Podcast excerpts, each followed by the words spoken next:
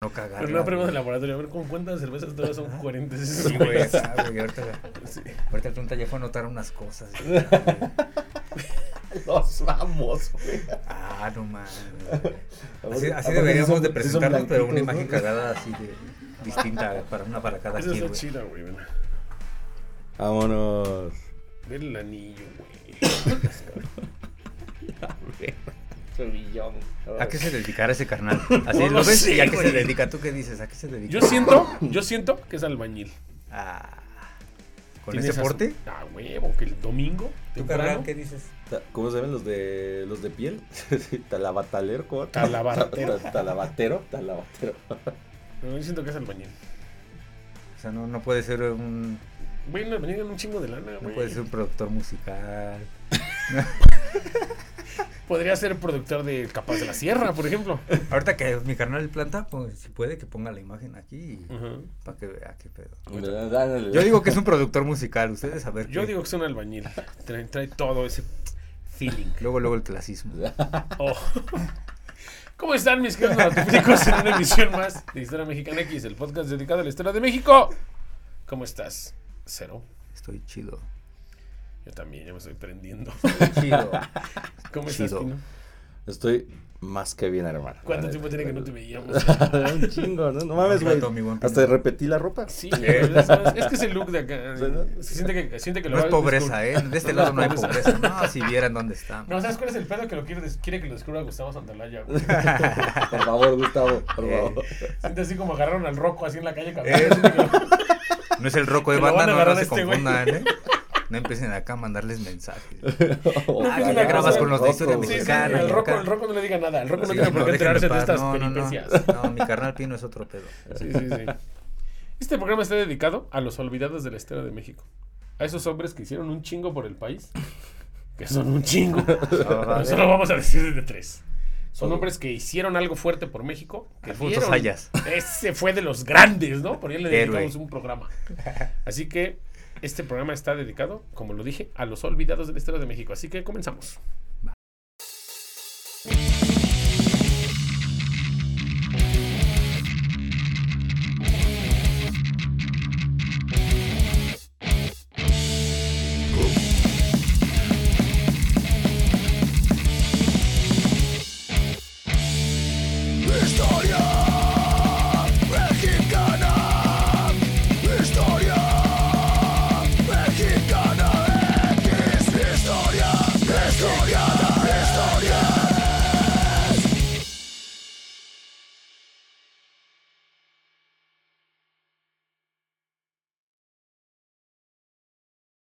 Esos hombres que nos dieron patria, esos hombres que nos dieron libertad, esos hombres que sacrificaron su vida porque nosotros tuviéramos este México.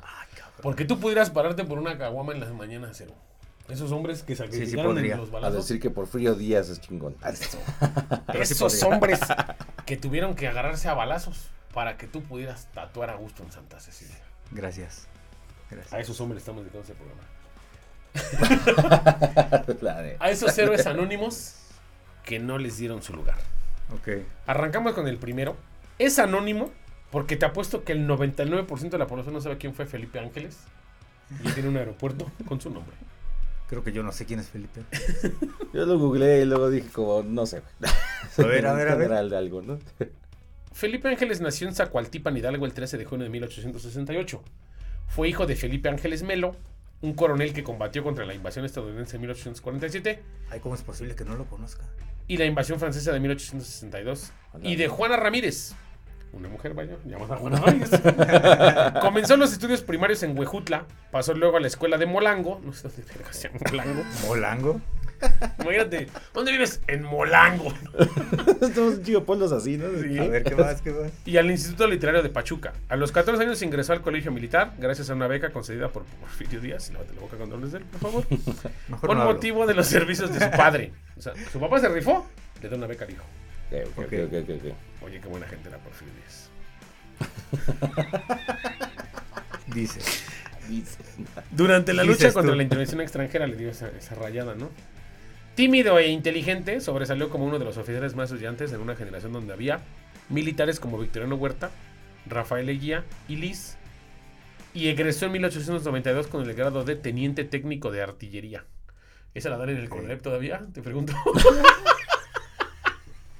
teniente técnico de artillería, está chingón el nombre, ¿no? Sí. Con Se Ale. hizo una carrera de Conalep, ¿eh? Sí, suena, No, yo cuando fui no había eso, güey. No, de güey. Que ahora se llama ingeniero en armamento, ¿no? En la actualidad. Pero como era técnico. Suena chingón, ¿no? Suena chingón. suena ch- ahorita. Antes era CONALEP, título ahorita le hicieron más caso. Sí, Sí. a huevo. No, sí. Desde muy joven fue profesor sobresaliente del Colegio Militar y de la Escuela de Aspirantes de la Escuela Nacional Preparatoria y de la Escuela de Tiro, de la que más tarde fue director. Ay, güey. El 25 de noviembre de 1896 se casó con Clara Krause. Algo debe ser de Enrique Krause. Seguro, Ok. ¿no? Por eso le hicieron historia. Fue enviado a Estados Unidos para realizar estudios de artillería. En Francia supervisó el armamento adquirido por el gobierno de México. Fue ascendido a mayor. Fue concedido a la Orden de la Legión de Honor por los méritos realizados durante sus estudios. En cierta entrega de premios del Colegio Militar, Ángeles atacó ante Porfirio Díaz al soldado arbitrario y brutal y elogió al hombre de armas apegado a la legalidad y a las obligaciones institucionales. Ok, ok, ok. ¡Pum! Es Esta programa. marcó su derrotero político. Que no te comas su programa. Que no cómo era mi programa. Dile, fue un militar con altas calificaciones teóricas, aunque con vocación de soldado activo. Fue criticado por iluso e irrealista. Ahí te Ok, ¿qué pasó? Mostró su inconformidad ante las injusticias del ejército con los yanquis, ante el favoritismo como eje de promoción, lo que dio lugar a que fuera enviado a una comisión militar a Francia. Así, ¿vas a estar de revueltos, hijo? Pásale, por favor. Así fue, ¿no? A la cuna. ¿no? a la cuna. Cuando el presidente de la República, Venustiano Carranza, presuntamente ordenó su asesinato, fíjate nomás, qué putos pedos que había, que ya se estaban quebrando todos contra todos. Imagínate, ya ordenar tu asesinato, Sí, o sea, el ya- general No me Felipe imaginé Ángeles, escucharlo hoy. ¿Qué trabajo te ha, te ha llevado a ordenar tu asesinato, güey? O sea, ya estamos hablando de otros. Sí, no es de métanlo al tambo ese cabrón, es de, quiebrate ese cabrón. El general Felipe Ángeles Ramírez había cumplido 51 años, había ganado las batallas más importantes de la Revolución Mexicana, había estado exiliado en Europa y en Estados Unidos, había sido director del Heroico Colegio Militar, había combatido contra el Ejército Federal, donde se formó y conoció la peor de las traiciones, ser entregado al enemigo por uno de los suyos. Y él dijo, mi muerte hará más bien a la causa democrática que todas las gestiones de mi vida, porque la sangre de los mártires fecunda el suelo donde brotan los ideales. Ay, güey. No, Era no, poeta también, entonces. Pinches testículos como un maldito aguacate jazo, güey. Me, me estoy imaginando ahorita a Chuck Norris, güey, Ah, acá. güey. Es un Chuck Norris mexicano, ¿no? Sí, güey. y Me imagino a Chuck Norris diciendo eso, güey. No, y la democracia. Ah, huevo. La del patriota, pero con Mel güey. Gibson, pero era este güey, ¿no? Este güey diciendo esas Huevo. cosas. No. Declaró horas antes de enfrentar las balas, de madrugada, el miércoles 26 de noviembre de 1919. Sus últimos pasos los dio sin haberse bañado un día antes. Oh, Son datos Buen- innecesarios que este podcast no quería decir, ¿no? eso ya saca muy de pinche macho, ¿no? cochino, ¿no? O sea, Tan pulcro, siempre arresta- arrastrando consigo una tina para sumergirse en agua helada al salir del sol. Che viejo loco, ¿no? Ok. Un psicópata que estaba viéndolo bien. Es que para ser un héroe tienes que tener ah, cierta, pero es alguien así de verga, ¿no? cierta esquizofrenia. Claro que algo no funciona exactamente Sí, bien. ¿no? Para después rasurarse, recortar las puntas del bigote hasta la perfección, ritual que explicaba a sus subalternos como aspiración de que la muerte no lo encontrase desasiado. O sea, entonces, dato, se bañó antes de que se lo quebraran. sí. Se arregló el bigote. Lo, sí, lo, lo opuesto a Charlie Montana. hizo- Sí. Aparte me lo agarró medio crudo, ¿no? Con las botas puestas. Pero, no. El día de su fusilamiento, el general Ángeles, hijo de militar, nieto de militar, siempre a punto de convertirse en titular de la Secretaría de Guerra, tenía 34 años de portar un uniforme.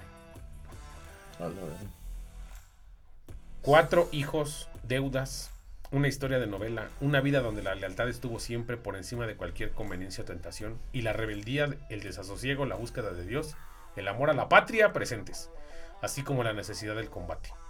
Había rechazado insinuaciones, propuestas, casi exigencias para que fuese presidente de México, de sus jefes, también de sus enemigos, recibido la más alta condecoración del gobierno francés, y la vejatoria expulsión del ejército federal. Fue además un militar que supo, no mames, o sea, Sí, sí, sí, estás sí, hablando sí, de un sí, güey sí. que dices, no mames, está bien cabrón, y no, nadie sabe quién es, güey. Parece que me estás platicando una pinche novela acá, la de amor real o acá, güey. la de- Corazón salvaje, Sí, pero güey, la de la Sí, torcha encendida, ¿no? El vuelo del águila. El vuelo del águila. ándale. El águila, ándale. Sí, güey. Fue además un militar que supo escribir de manera pulcra, correcta, amena, elegante. Escribió un diario, cartas, artículos para publicarse en revistas y periódicos. Redactó los telegramas más definitivos, esclarecedores de la lucha revolucionaria. Ángeles permaneció junto al presidente Francisco y Madero en las horas más oscuras, antesala de su trágica muerte. Lo hizo pese a los ofrecimientos del traidor Victoriano Huerta, que lo quería a su lado en el codiciado, escurridizo puesto de secretario de guerra. Aspiración permanente en todos los jefes militares. El enemigo vencedor lo necesitaba por su inmenso prestigio, una leyenda dentro del ejército federal. No, pues sí, ¿no?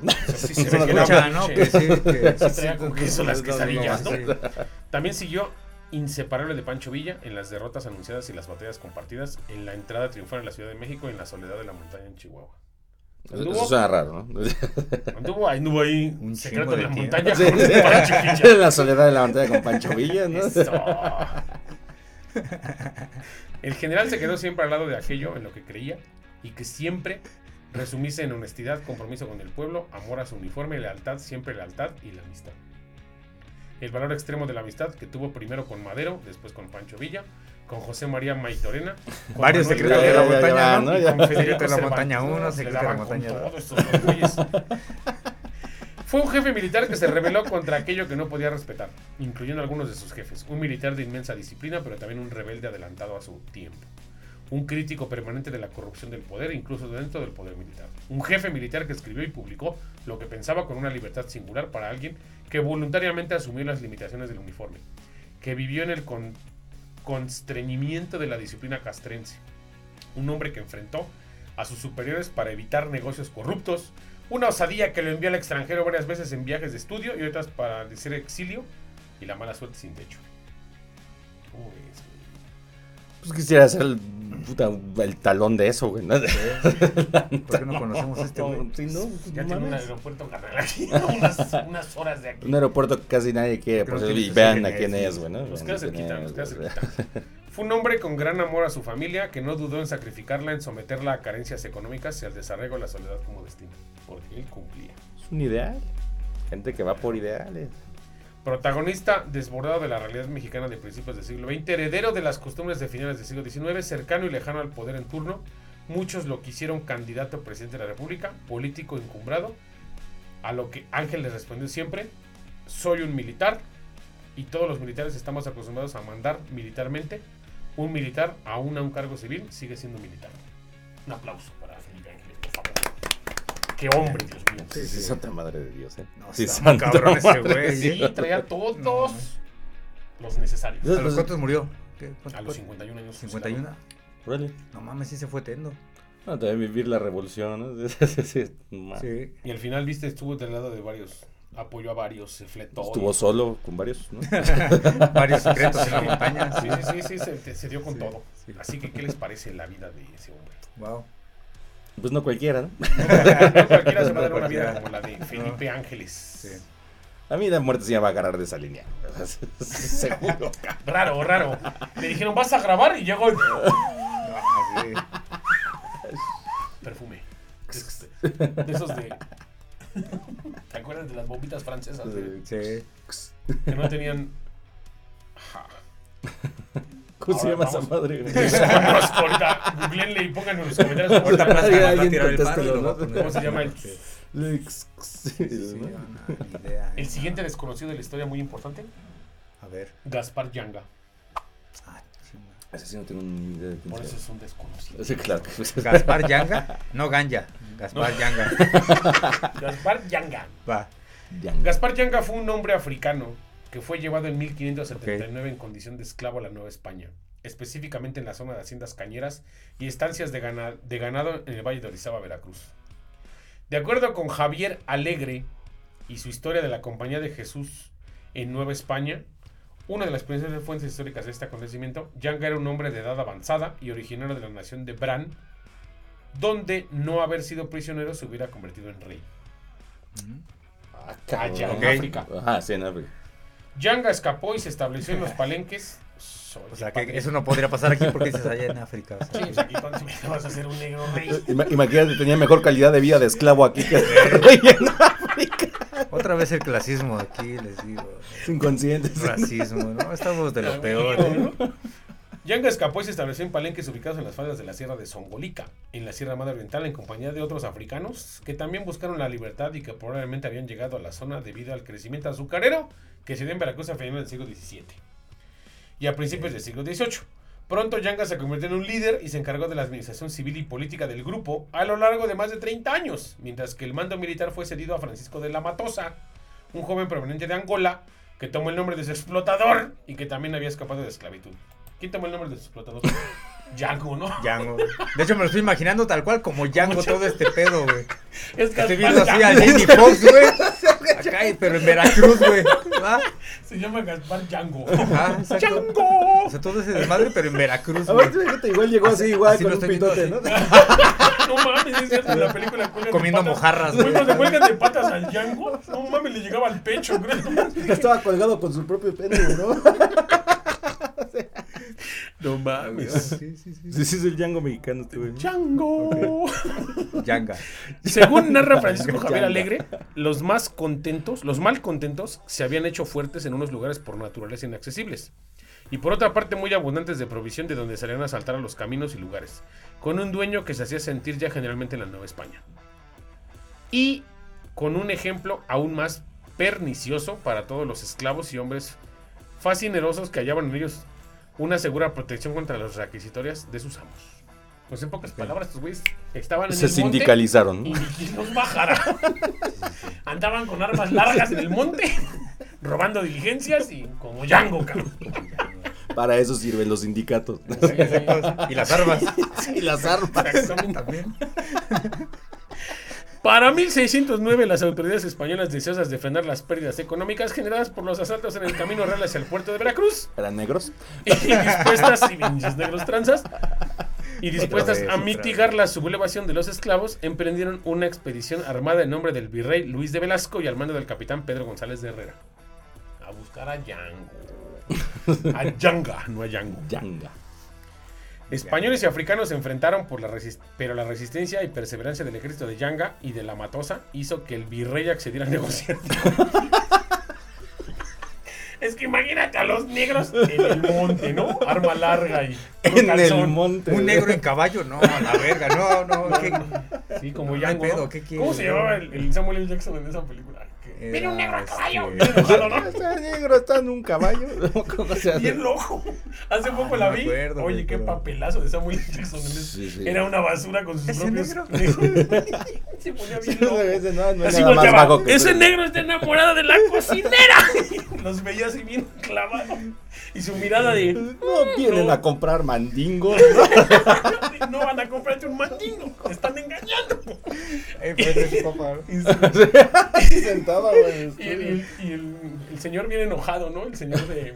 El, el- ¿Cómo se llama? El, Leonardo Leonardo DiCaprio. DiCaprio viene un putado que no le van a comprar mandingos. Calvin, ¿no? No, pero le dijo, voy a coger Ah, y tómate una cerveza. Calvin, Calvin. Destapó una cerveza por una madriza que se dio y unas mordidas y todo. Nada más le invitó una chela y un palo. Ahora imagínate güey- todo armado, ¿no? En la montaña. un mandingo en la En Veracruz, güey. En en Veracruz, Un güey. mandingo en Veracruz.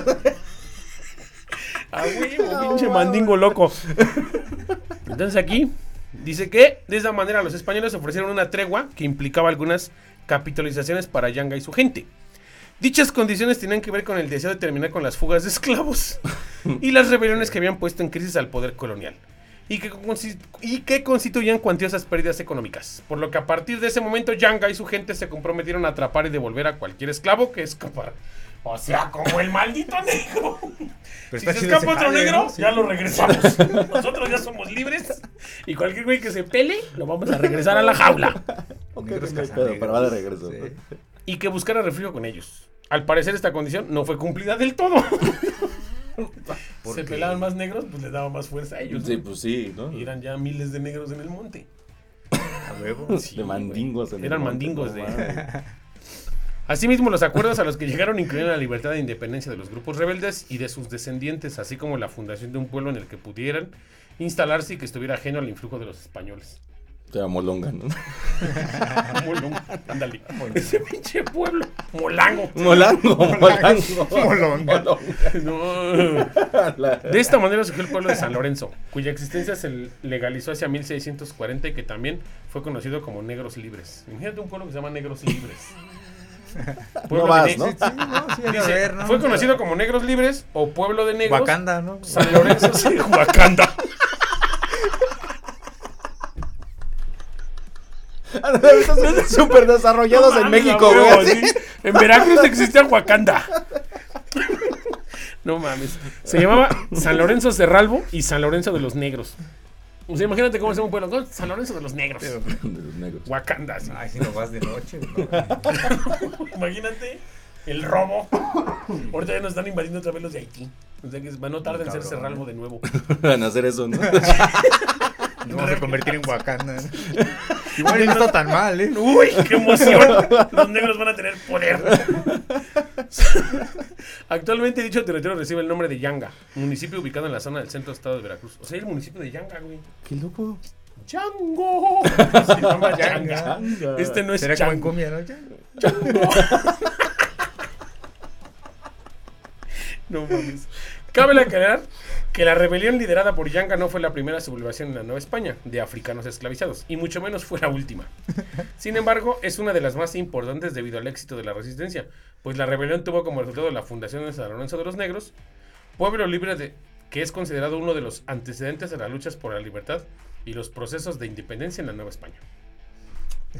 Cabrón. Estuvo chido eso, ¿eh? El Yanga. Madrid. Está, changa. chingona, ¿eh? Sí, güey, pues es que maldito negro rejego no se dejó, ¿no? Era Se me, tu Clive. de, se me hace como la canción de No le pegue a la negra. ¿no? Ándale, no le pega a la negra, pero en versión Veracruz. Veracruz. Veracruz. Con En los ¿no? años 1600. Jarocho, ¿no? Con un arpa. y un paliacate rojo. ¿no? No, no mames. Ahora entiendes por qué tanto negro en Veracruz. Con razón. Por Porque Yanga. fueron libres, ¿no? Yanga les dijo, esto es nuestro. Eh, No creo que exista, pero sí ha de haber algo por eso, ¿no? Sí, de seguramente. tus madres, ¿no? O sea, Sí, pues es que es literal, güey. sí. O sea, fue, fíjate, lideró una rebelión de negros. sí. Los sindicalizó. Los sindicalizó, les dio armas. Los poder. armó. Los armó. Sí. Y güey fue la primera rebelión, en- o sea, fue el precedente de la independencia en América en 1640. 200 putos años En los años de- 1600.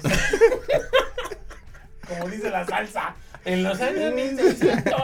Cuando Don Yanga mandó. Pero fíjate, Don Yanga era poderoso, ¿eh? ¿Qué les parece la historia de Yanga? Está buena, está Ah, buena, está está buena. Es un hombre desconocido que nadie sabía quién Yo chingado no era sabía. Gaspar Yanga. Pero sigue siendo un, un- Chido, ¿eh? Me un dato importante, ¿no? Me gustó. Si no sabían quién eran, son racistas. O sea, o sea, sí eres racista, pero sí sabes quién es. No saben quiénes no han escuchado demasiada salsa, de verdad. Sí, te hace falta escuchar salsa de negro. hace falta escuchar salsa. hace falta escuchar hip hop. Como el cocinero de South Park, así. Yo no escucho hip hop. Ahora el número 3. Number 3. Ok. Tomás Mejía. Tomás Mejía. Ok. A ver, a ver. El general ejecutado con Maximiliano, que permaneció embalsamado en su sala tres meses. Tomás Mejía, Miguel Miramón y Maximiliano de Habsburgo fueron. Sí, fusilados sí, sí, los que fusilaron juntos. en Querétaro, en el Cerro de las Campanas. Ya habíamos hablado, creo, de él, ¿no? En el. Es, con un dato, un- Maximiliano. algún datito de, de, Sí, Maximiliano él, sí. Debido a su pobreza, Agustina Rodríguez, esposa del general conservador Tomás Mejía, quien fue ejecutado al lado de Maximiliano de Habsburgo, no pudo enterrar a su esposo, por lo que aprovechó el embalsamamiento de su cuerpo y lo tuvo tres meses sentado en su sala. Necrofilia. No mames, así. Como ya estaba tieso, sonaba su cadáver, ¿no? ya ¿Sabes a quién me embalsamado, ya, ya relleno. ¿Ya vieron la película de Que Viva México? Ah, no la he No la he visto, visto. perra. No, No, no, mames, no, que no he visto la última de Luis Estrada. no, no, no. Buenísima pinche película. Sí, está buena, sé está que es la última, pero no la he Sí visto. siento, Es no una está mezcla al de nivel, todo, ¿no? no está al nivel de, de Es La que le pusieron mucho freno. ¿no? Ok. Bueno, yo, yo, No. Es que esa sí yo creo que sí fue hace pito, ¿no? yo La supe que sí, porque se tardó en no. sacarla. Pero porque no quería AMLO, porque se le carga mucha carrilla. Por eso eh, le estuvieron poniendo Pero al final, peros. sí la sacó en Netflix. O sea, le causaron Pero tanto la- morbo, güey. Pero la que tuvo que, Netflix- que ir suavizando para que la fueran aceptando. Pero estuvo entera. ¿Sí? En Netflix salió. ¿Sí la sacó tal Sí, cual? no mames, se burla de AMLO. Ok, que hasta porque yo había- yo leído eso.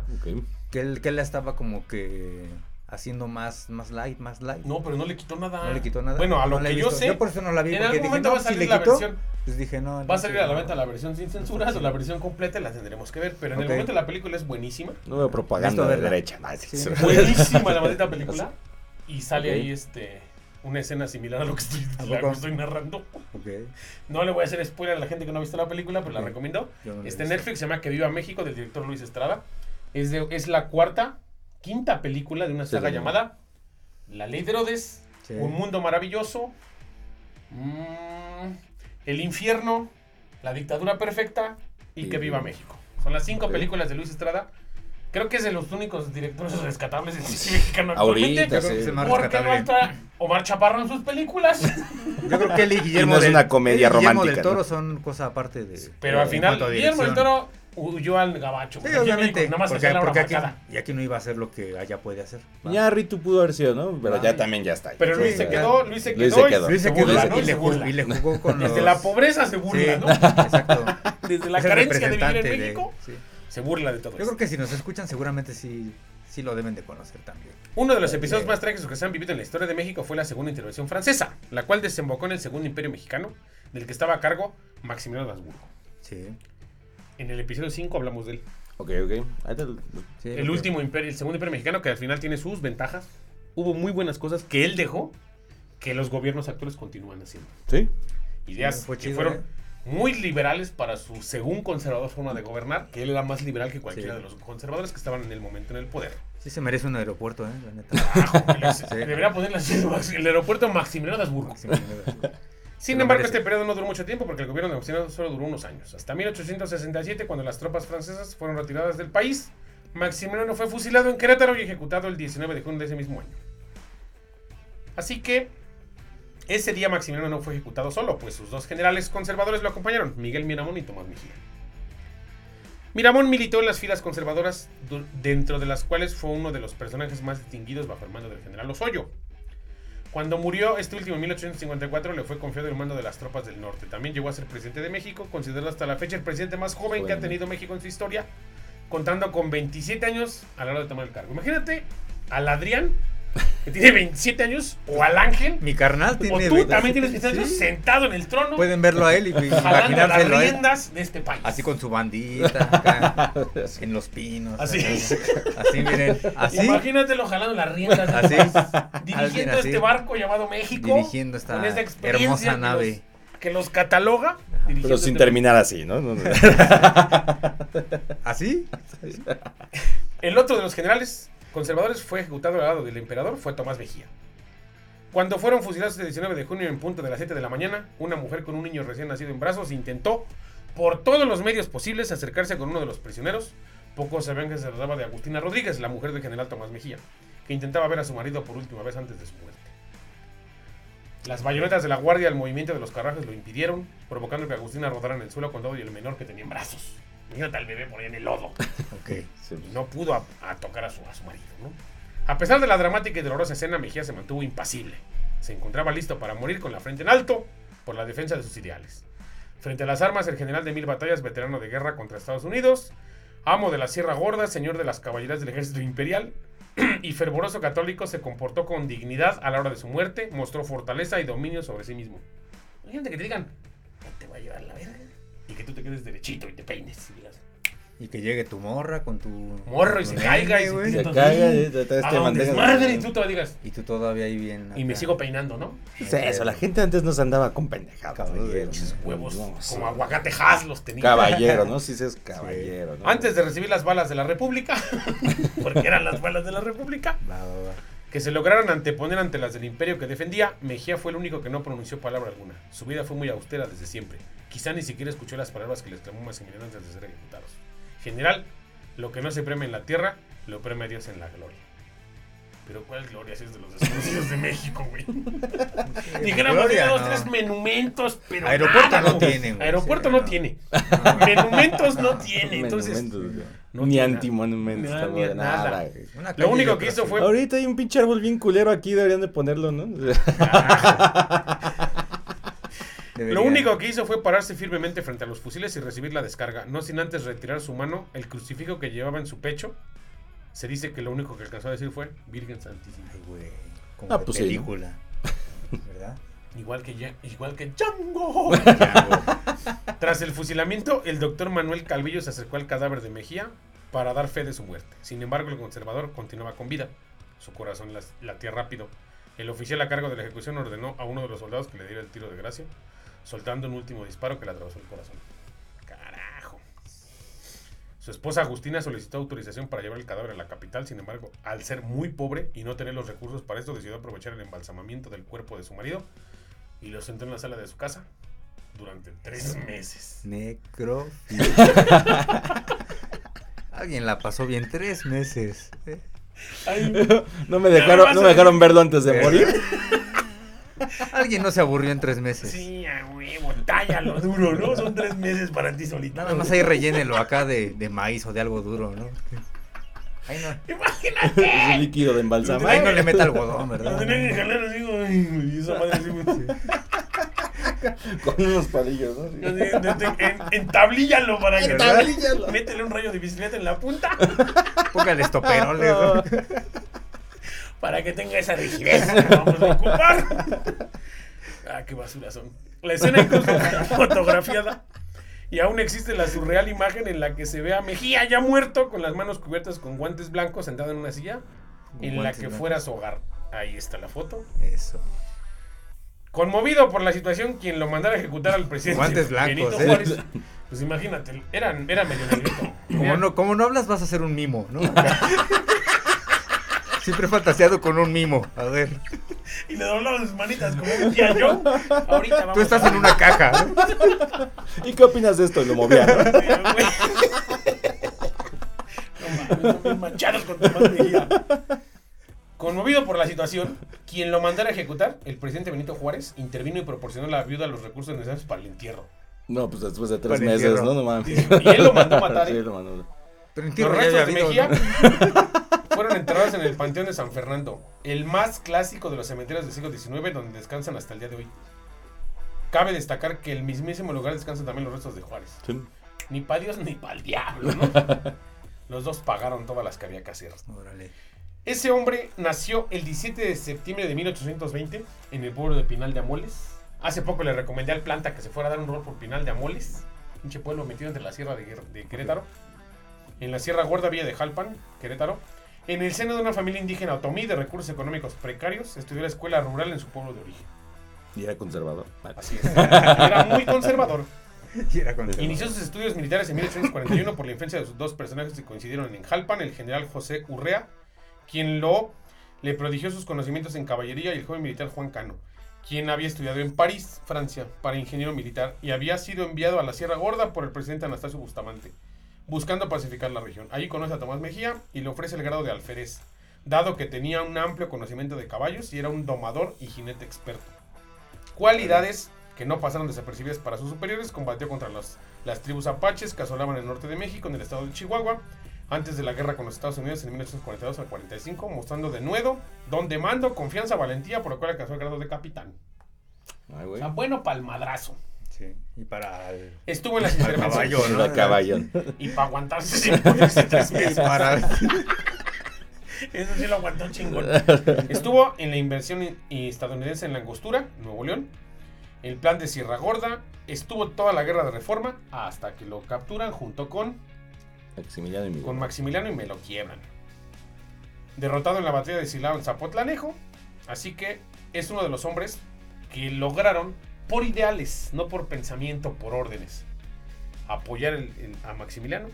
Al final era católico, era una persona muy conservadora, pero quería un México no muy lejos de lo que quería la República. Puede que también la gente conservadora quería un México bonito. Sí. Sí, no, es. es, es, es- Era un indígena con un ideal conservador, pero que tenía unos ideales fuertes. Sí, claro, o sea, es, es eso, ¿no? Yo creo que el, el problema de vernos como enemigos es lo es estúpido. como ahorita ¿no? los O sea, priistas entre los morenistas. ¿cómo se ven? Sí, no, o sea, Somos los dos van por el mismo objetivo, exacto, vas por el mismo objetivo, diferente visión, o sea, uno dice para allá, otro dice para acá, Pero pero, es lo mismo. Pero sí, objetivo por Es sacar el güey de la barranca Sí, para uno sí. de los dos lados, ¿no? y no tenerlo tres meses en tu sala, ¿no? Así que, ¿qué les Yo creo que parece se la pasó historia? también el bien, ¿no? Nada. Uy, uy, no sabes. Con cigarrito y ¿Verdad? sonrisa. ¿no? Unos palillos. No, sí, ¿no? No mames, de haber sufrido. No suena tan feo. No, no, no. Pues, ¿cómo La neta no. Muerte por. Snus Nun, ¿no? ¿Qué les pareció estas tres historias? No, chido. No, no los conocía, no los conocía. Muy buenas, güey. Muy, muy buenas. Ese Gaspar sí, es la onda, dices- No, esa, fue la, esa fue Ese la fue el rey. chula, eh, Ese maldito negro veracruzano. Yo estaba destinado a ser rey y me va de verga dónde, ¿no? Ese mandingón sabía qué pedo. Sí, eh. Así que esos son los mexicanos que ya. El único que no era mexicano era Yanga. Los demás sí eran nacidos en territorio nacional. Pero que tuvieron una, una importante gestión en su momento de vida. Sí, un impacto en... Cabrón Sí. que nadie recuerda o nadie conoció. Y podemos dar, vamos a dar infinidad de episodios de estos personajes desconocidos de la historia que tienen Sí, un eh. chingo que Hay ofrecer, varios. Porque la gente no les dio Sí. el espacio debido, no saben qué pedo. O sea, el mexicano no se pone a buscarle, ¿no? Además. Pero vamos nosotros a, a suavizar este trabajo. Para eso estamos Ah, aquí. Eso. Esa es nuestra función en este podcast. Ah. Por eso escúchenos. No, no, no busque. Usted no se nutra. Aquí, Usted no le- estudie. Usted no vaya a lea. Aquí pura fuente fidedigna. Usted crea lo que aquí le decimos. Aquí nosotros, usted crea ciegamente nuestra palabra y va a aprender mucho. Exactamente. ¿Qué te pareció este programa de Ah, serotonina? estuvo bueno, amigo. Qué Me bueno. gustó. ¿Cómo te encuentran en redes? Eh, yo estoy como cero guion bajo gotles. Y pues ya. Ahí búsquenme. Y a ti, mi buen Pino, ¿qué te Poca pareció? madre. programa? Muchísimas gracias. Otra vez, muchísimas gracias. Yo estoy como arroba pinosaide. Eso. ¿Y qué Eso, te pareció el programa? Bueno, bueno, la verdad es que sí. Es que siempre te metes en esas historias y aparte en, en México siempre son de. de ¿Cómo? Así de ¿Cómo Sí. Poco sí pasó eso. Sí, no Sí. mames, ¿qué pasó eso? Sí, como que están esos lados B, ¿no? De la. Pues es que esa es la historia chida. no B sé, que nadie lado y, el, lado B, güey. Sí, claro. Y que nadie se dio cuenta está cómo se pone de feo interesante, esto. Sí, pues todos. Sí. Yo soy Gamaliel Molina, me cuentan como Gamaliel Mol. Allá atrás está en la producción tocando la guitarra el buen Adrián. Eso. Y Me parece que me trajo serenata en la ventana, pero no le vamos a abrir. Nuestros amos de producción Por ahí allá. anda la producción con el ángel. No sé qué anden haciendo allá atrás, pero se ve que se están divirtiendo. La soledad en la La montaña. soledad de la montaña y el estudio de grabación por fuera los tiene así de divertidos. Esto es Historia Mexicana X. Gracias a Estudios Radiales para llevar a cabo esta producción. Nos vemos la próxima semana con otro episodio de Historia de México. Bye. Besos en el, Mandingo. en el mandingo. El. Ahí sí no doy beso.